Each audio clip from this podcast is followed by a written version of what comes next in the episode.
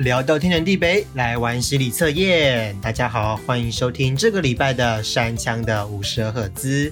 这个礼拜啊是大学的开学周，哇，进入新的学期之后，真的有超多事情要忙的，导致说我的 YouTube 那边我忘记上传上个礼拜的节目了。那我也在两天后，也就是礼拜三的时候，我也赶快把上个礼拜的节目上传到 YouTube 上了，真是对不起这些 YouTube 的订阅者。那还是再次跟大家宣传一下，这个节目会是礼拜天的晚上会先在我们的 Podcast 平台，包括像是说 Sound。On 或是 Spotify，不然就是像 Apple Podcast 或是很多很多的啊，KK Bus 也有这些 Podcast 平台上面会先播出，会先推出，然后隔一天礼拜一的晚上或是下午会在 YouTube 上面再播出 VOD。那么虽然说 YouTube 上面的影片呢，几乎就是 Podcast 的音档上传上去的，但是有时候啊，我还是会拍一些 Vlog 的影片放在上面。所以如果我不想要错过这些影片的朋友们，也可以帮我按下订阅哦。那这个礼拜呢，我们来做一点好玩的事情好了。各位有玩过心理测验吗？前阵子我在网络上找到一个号称是非常准的心理测验，我们今天呢就来玩一下吧。那么开始喽，第一题，现在有两个鸡蛋。一颗是生的，一颗是熟的。然后现在有四个地方让你放鸡蛋，那么你会把这两颗生的和熟的蛋分别放在什么地方呢？你可以放在同一个地方，然后也可以放在不同的地方。可是啊，你必须要记住你的生的蛋跟熟的蛋是放在哪里，这样就好了。那有四个地方，第一个地方呢是树上，第二个地方呢是水中，第三个地方呢是土里面。第四个地方呢是你的口袋里，那么各位朋友们，你会把这两颗鸡蛋放在哪个地方呢？给各位朋友们二十秒钟的时间思考好了，那么计时开始。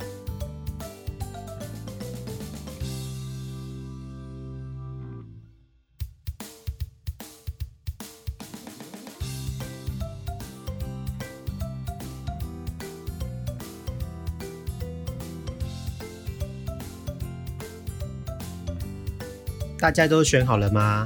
那么现在呢，我要来公布这一题在测什么哦。这一题呢是要测试你对爱情的看法以及态度。那么刚刚说有两颗蛋嘛，一颗生的，一颗熟的。生的蛋呢代表你在结婚以前，熟的蛋呢就表示你在结婚以后。然后放鸡蛋的四个地方分别是树上、水中、土中跟口袋嘛。那么树上呢，它代表的是你的眼光很高，而且非常的会挑。水中呢是你的爱情观是一切随缘，就像水波一样随波逐流。那么，如果是在土里面呢？那就代表你的爱情观是很滥情的，泛滥的滥。那么口袋呢？就是爱情观是非常的专一的。各位朋友们，你们的答案是什么呢？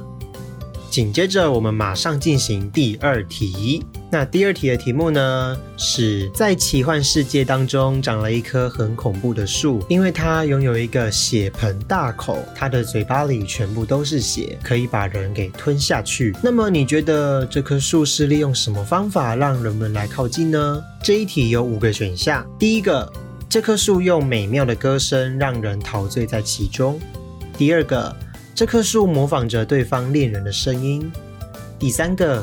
这棵树散发出一种非常香、非常香的气味，让人们接近。那第四个，利用飞翔在它周围的小鸟使者，也就是利用那些在它身旁围绕着的小鸟们，把人们引过去。第五个呢，是它什么事都没有做，只是等待着好奇的人走过来。你的答案是什么呢？再给各位二十秒钟的时间思考哦。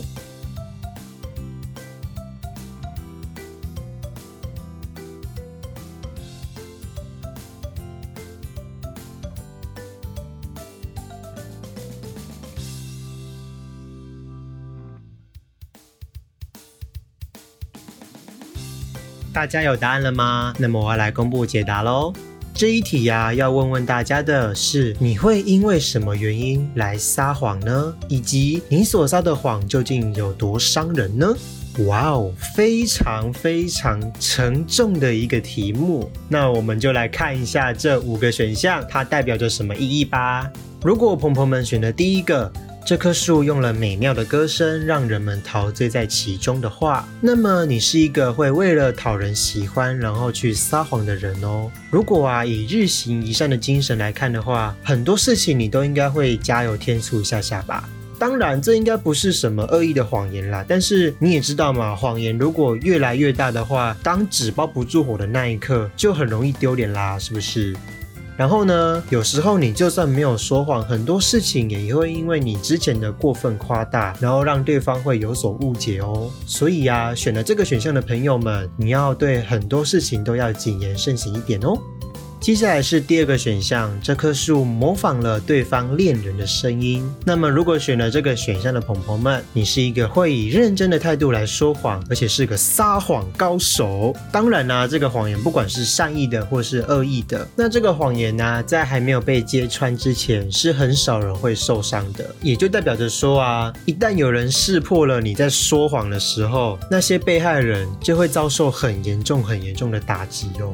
所以啊，太常这么做的话，大家对你的印象就会有一股很怕被出卖的感觉，而且啊，只会越来越强。有时候，就算你觉得这个谎绝对不会被识破，也绝对不可以撒谎哦，知道吗？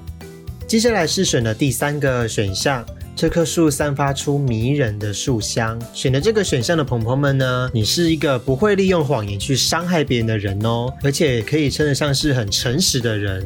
嗯，开门见山的说法就是你是一个不擅长说谎的人，而且只要你想说谎的话，就一定会被别人看穿。选了这个选项的朋友们，你的脑海中有没有这个画面呢？就是当你在说谎的时候被揭穿的这个画面。当然啦，你的名誉也就不会因为这样受损，而且或许或许很多人会认为你这样稍微撒点谎的这个行为是非常非常可爱的哦。接着是选的第四个，这棵树呢，利用了在旁边飞翔的小鸟们来引诱那些人类去给那棵树。那如果是选到这个选项的朋友们呢，你是一个会在撒谎的时候喜欢找戴罪羔羊的人哦，因为啊，你会为了要圆这个谎，然后找一个人来当背书。当你在说这个谎的时候，你是不是很常说因为谁谁谁说的啊，或是哦，这这个东西我是从谁谁谁听来的啊？有没有因为在说谎，所以就不小心把这一句搬出来呢？但是啊，当这个谎言一旦被戳破的时候，不止你，连你口中那个要帮你背书的人的信用都跟着一起破产了，那点嗨啊嘛，那就完蛋了嘛，对不对？所以啊，当你想要说谎的时候，说谎呢，你要一个人来承担这件事情，不可以把其他人也一起拖下水哦。那最后一个选项呢，就是什么都不做，只是静静的等待着好奇的人走过来。那么，如果选到这个选项的朋友们呢，是属于绝对不会撒谎、非常忠厚老实的人。而且啊，你最痛恨的就是欺骗别人。不过，也正因为这样子，即使有时候对方不想听到的一些话、不想听到的一些事实，你也会全盘托出。结果就是你会伤人非常的深。所以在必要的时候啊，你还是要学会撒一点点。的话，哎，这个题目真的有点沉重，对不对？那么紧接着呢是第三题，这题比较简单。你上了一个餐馆，可能是西叉牛排，或是王叉牛排，或是那种猪排店、牛排店，不是会用刀叉吗？那么你在用刀叉的时候，你是从哪边切那块肉，然后来吃的呢？那这题呢有六个选项。第一个呢，你会从左边开始切，然后一块一块的吃。第二个呢，相反，你会从右边开始切，然后一块一块的吃。那第三个呢，是你会把全部的肉切成小块之后，再一块一块的吃。第四个呢，从中间切一刀，直接刻来吃。第五个呢，你只会切一小块东西吃。那第六个呢，你的吃法经常改变。这上面那五个，你会随时随地的来运用。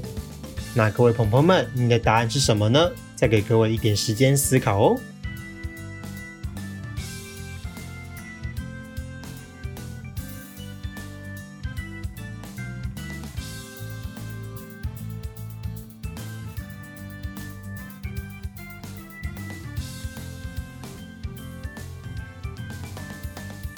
朋友们都选好了吗？那我要来公布一下这题在讲什么哦。这题呢是在测量你的性格。那么第一个，你会从左边开始切，然后一块一块吃的人。那么如果你是选到这一个答案的朋朋们呢，你非常的注重形式，喜欢一般认为合理以及非常正常的事情，而且有一种加强自己的生活方式或是思想，然后来跟别人推销的倾向哦。那你觉得，如果自己想的跟说的是正确的事情的话，就很难再去接纳其他人的意见。好，第二个，你会从右边开始切。那你的性格呢，是属于比较温顺，也是比较容易帮对方着想的人哦。一般认为啊，这种人比较容易跟其他人打成一片，而且就算心里面有什么不愉快的地方，也不会直接表现出来，通常都可以和谐的相处哦。第三个。把全部切成小块。那选到这个选项的朋友们呢？如果你自己想要的东西没有办法马上拿到手的时候，就会非常的焦躁不安。你想做的事情，不管遭受多少的反对，也会一意孤行。此外呢，你也喜欢照顾别人，也比较喜欢安慰别人。那当别人有烦恼的时候，也不会置之不理，而且会伸出援手哦。而且对于其他人的好恶分明，会非常的明显表现在你的脸上，不会。会做太多的修饰，就是非常的大啦啦。那第四个选项，从中间开始切的人，你是属于一个很才干型的人哦。那你也会比较，因为要考虑到自己，所以会比较自私自利一点。然后如果有想要做什么事情的话，也会毫不犹豫的去做，是一个做而言不如起而行的那种人。那你也比较善于社交，也比较善于广结人缘哦。那第五个呢，是只切一小块来吃的人。你是一个道地的现实主义者，你也能让生活和自我来互相调和，并且啊，你有社交性，不管你跟什么人，你都能够很自然的跟他来聊天，然后工作也可以顺利的完成。关键就是你能跟别人良好的沟通，然后来加以合作哦。那最后一个呢，是你的吃法没有固定。如果选到这个选项的朋朋们呢，那么你是一个性情易变的人，所以会经常没有办法适应人群，不管在你的工作或是在你的私生活上面都是这样。那也因为无法跟别人合得来，所以也会让别人对你造成了很多误解哦。我们先休息一下，来听一首歌曲。这首歌呢是曾之乔的《猜猜看》。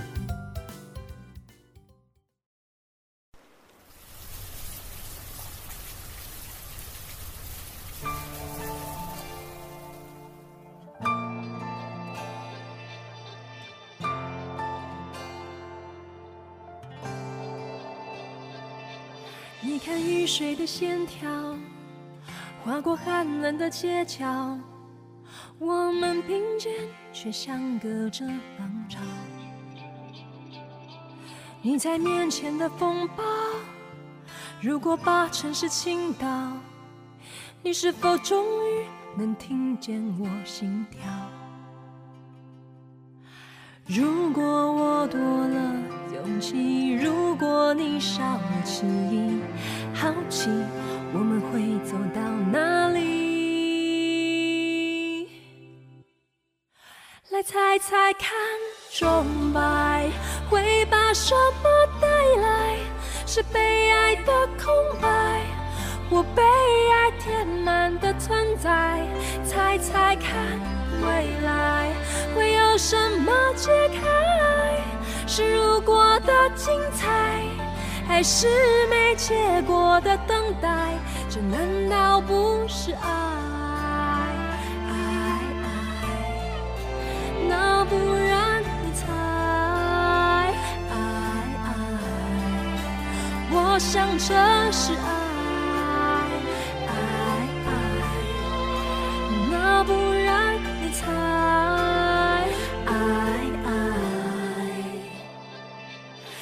算不算刚好？靠近会不会打扰？我猜暧昧是温柔的煎熬。节拍为什么会乱掉？瞬间地动天摇。我猜你一定比我还早知道。如果我多了勇气，如果你少了迟疑。笑？来猜猜看，钟摆会把什么带来？是被爱的空白，我被爱填满的存在？猜猜看，未来会有什么解开？是如果的精彩，还是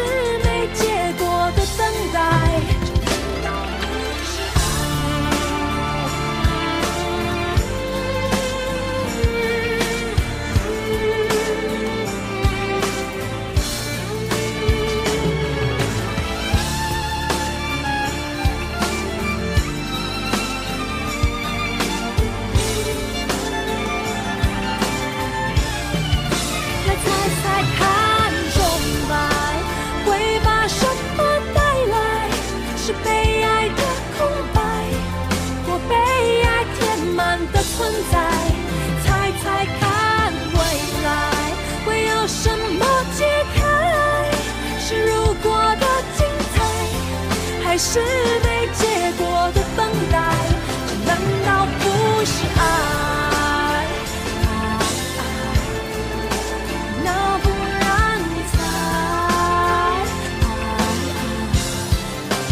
我想这是爱。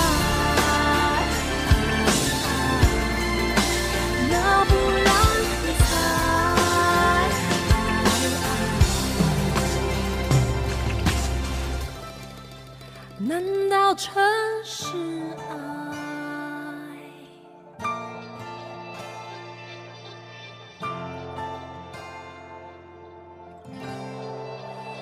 我想这是爱。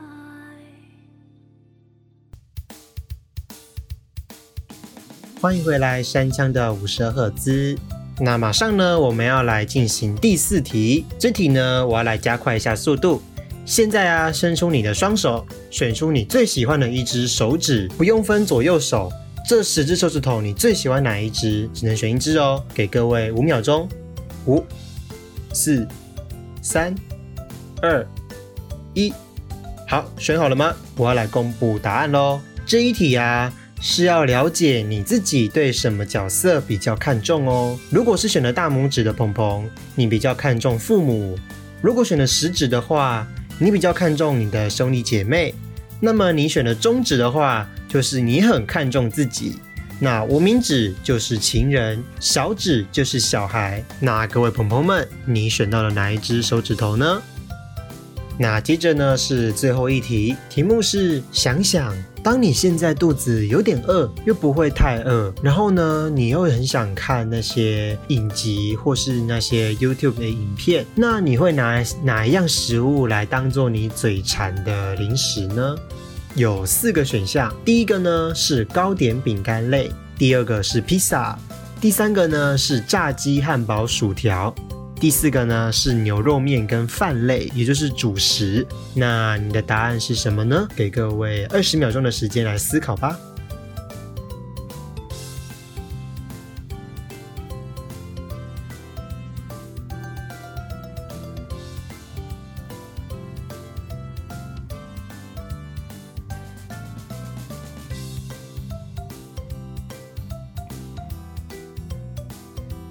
我们都选好了吗？我要来公布答案喽。这一题呢，在测试你的个性的特点。那第一个，如果你选到糕点饼干类的人，你是一个个性天真、活泼，而且又很容易相处的人，而且乐于助人，是个标准的乐天派。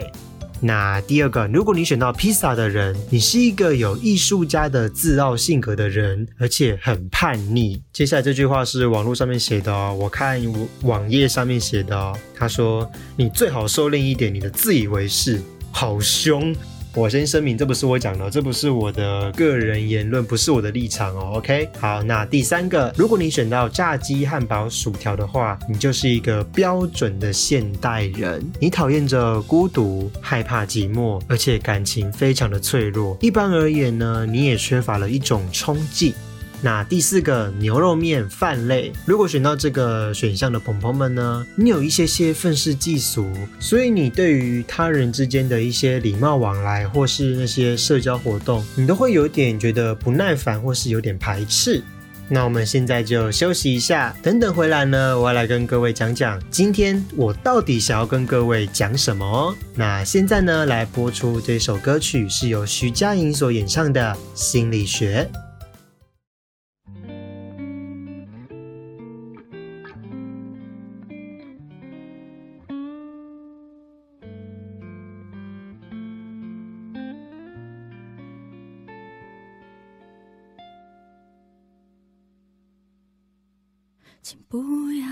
安心。反正我天生迟钝过人，学不会分心。花样世界里只有。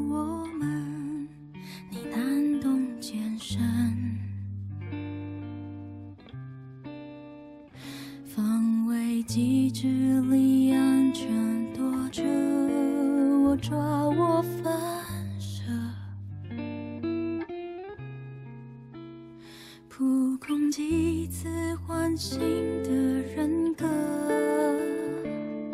本来就各自活着病着没有要互相疗愈什么。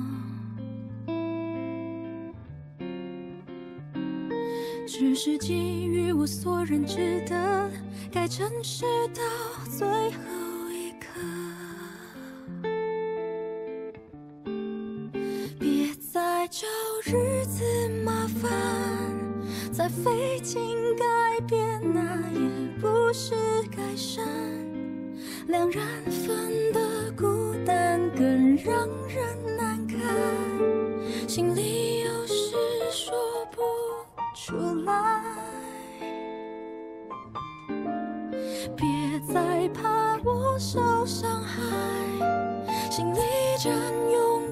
这未免太见外，那么懂你，所以等待。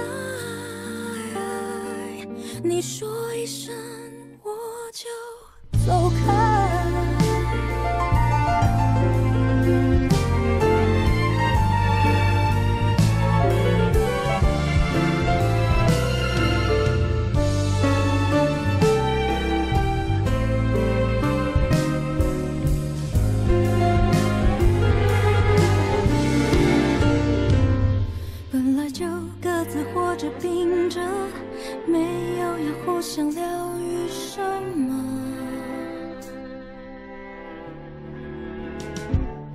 只是给予我所认知的该珍惜到最后一刻。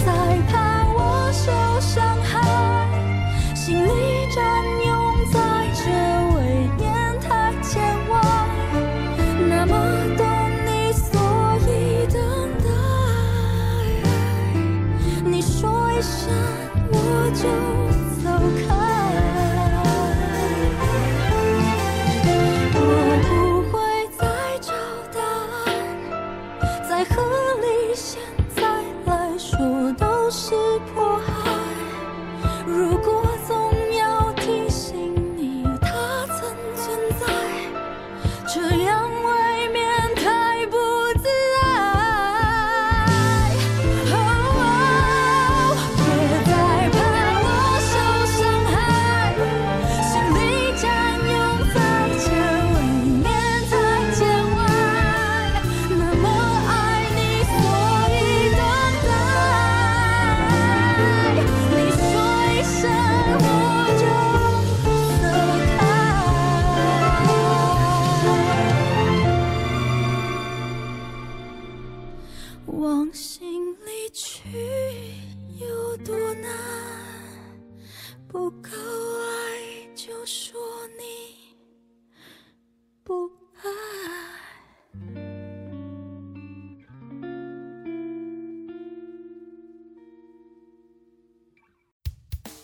欢迎回来。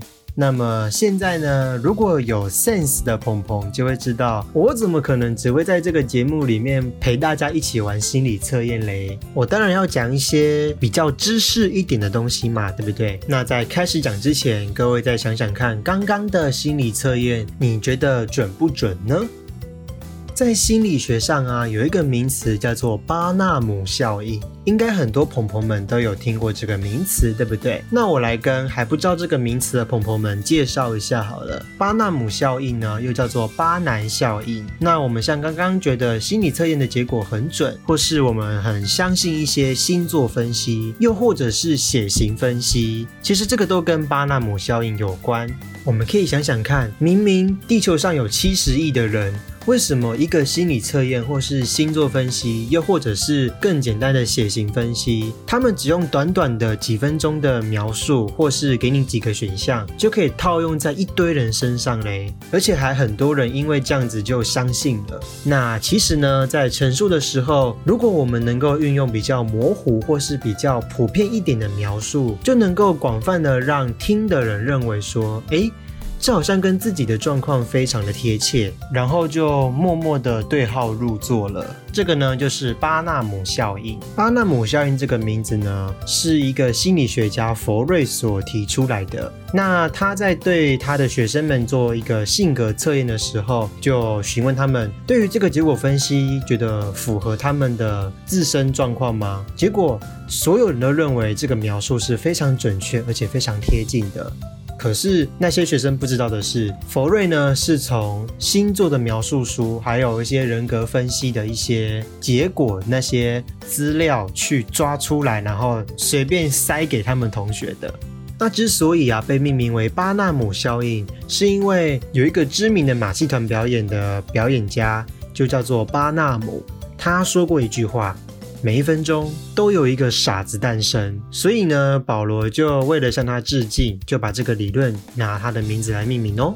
然后呢，就像刚刚讲的，如果要构成巴纳姆效应的话，就是抓住这些共通性。所以每个人身上都有一些共通性吧。那我们可以用模棱两可的方式来阐述一句话，让听的人可以被幸福，可以相信你所说的。比如说，你渴望让别人接受并且喜欢你。或是有时候你会因为无法解决的事情投入了太多精力，又或者是有时候你会表现大方外向，但有时候会比较安静内向，是不是很模棱两可，对不对？而且正面的肯定句是最适合产出巴纳姆效应的陈述方式哦，因为比起那些有科学佐证的准确描述，我们会比较倾向于相信关于自己的正面描述，也不太愿意去相信负面的评论。简单讲一句，就是我们不喜欢听到难听话啦，我们只想要听到好听话，所以这些好听话，你就会觉得，哎，好像就是在描述自己。然后，当你发现你选的那个选项的描述不是很好，你就会开始加以否定，哼，这个不准。那现在，请各位朋友们再回想一下，刚刚你有没有有过这样的想法呢？其实要找出巴纳姆效应的例子很简单，你就去看每个礼拜的唐什么星座运势，或是一些星座分析就好了。可以看他们每个礼拜给你的那些字句，要看不同星座的字句去比对看看有什么不一样，或是哪些地方是一样的。如果百分之八十以上雷同的话，恭喜你，你找到了巴纳姆效应的一个活生生的例子。那血型也是一样哦，虽然说我现在。有知道日本人是很讨厌 B 型的，那我想这个也是巴纳姆效应的其中一个产物吧。大家都说 A 型比较沉稳。然后 B 型就是比较爱玩，然后比较自我中心，然后 O 型就是很随缘，那 A B 型就是他孤拐，比较外星人。那其实我自己觉得这个没有一定啦，因为像我接触过的 A B 型的朋友，他们就没有我所想象的那么的外星人啊。不过他们的确有些思维是我没有办法去体会的。那今天的节目呢，并不是要大家去否认或去质疑那些星座或是血型或是心理测验的真实性。定，更不可以因为这样子去攻击那些正在做这件事情的人事物。比如说像刚刚讲到的唐老师，或是一些在做心理测验的网站或什么之类的，不可以因为这样子就去攻击他们。那我们就是保持着看看就好，那相不相信就是随缘。或许有时候我们需要一些灵魂上的慰藉嘛，或是灵魂上的帮助嘛。我想这个也是一个很好的方式，看星座或是做一些心理测验，也是能够让自己安心的一个好方法，对不对？那如果我们以心理学的角度来看的话，这是一套可以广泛的跟大众或是还比较不熟悉的人拉近距离的一个好方式哦。那只要你妥善的运用巴纳姆效应，对于许多领域的工作者来说，或是对于你来说，也是有极大的帮助哦。像是你可能从事行销，或是从事广告的工作者，或是你本身就是个占卜师之类的。那不知道大家在听完今天的节目之后呢，有没有对于巴纳姆效应，或是对于我刚刚的心理测验有什么样的想法呢？也欢迎你来我的 IG 来私讯留言告诉我哦。那么今天节目呢，就到这边告一个段落了。那在结束之前呢，要跟各位推广一下，如果你喜欢这个节目的话，欢迎你在不管你是用 Spotify 或是用 Sound 或是用 Apple Podcast 等等等，帮我按一下订阅，然后分享给你所有想要听 Podcast 的好朋友，或是所有正在做心理测验或是正在做星座分析的好朋友。然后呢，我近期也开了抖内，那如果你有多余的闲钱，想要赞助我喝咖啡，或是如果你不希望我在一集节目当中有太多的口干舌燥的地方的话，那欢迎你来抖内，只要十块钱或是二十块钱都可以。那么也谢谢各位干爹干妈。好。那么今天的节目呢，就到这边告一个段落了。那还是请各位多多支持，那也帮我订阅我的 IG Podcast 平台。还有，如果你有能力的话，也欢迎你来抖内哦。那我的网址，不管是 IG 的网址或是抖内的网址，我都会放在我的资讯栏。那么也请各位朋朋们要继续的支持哦。那我们就下个礼拜天同一时间再会喽，拜拜。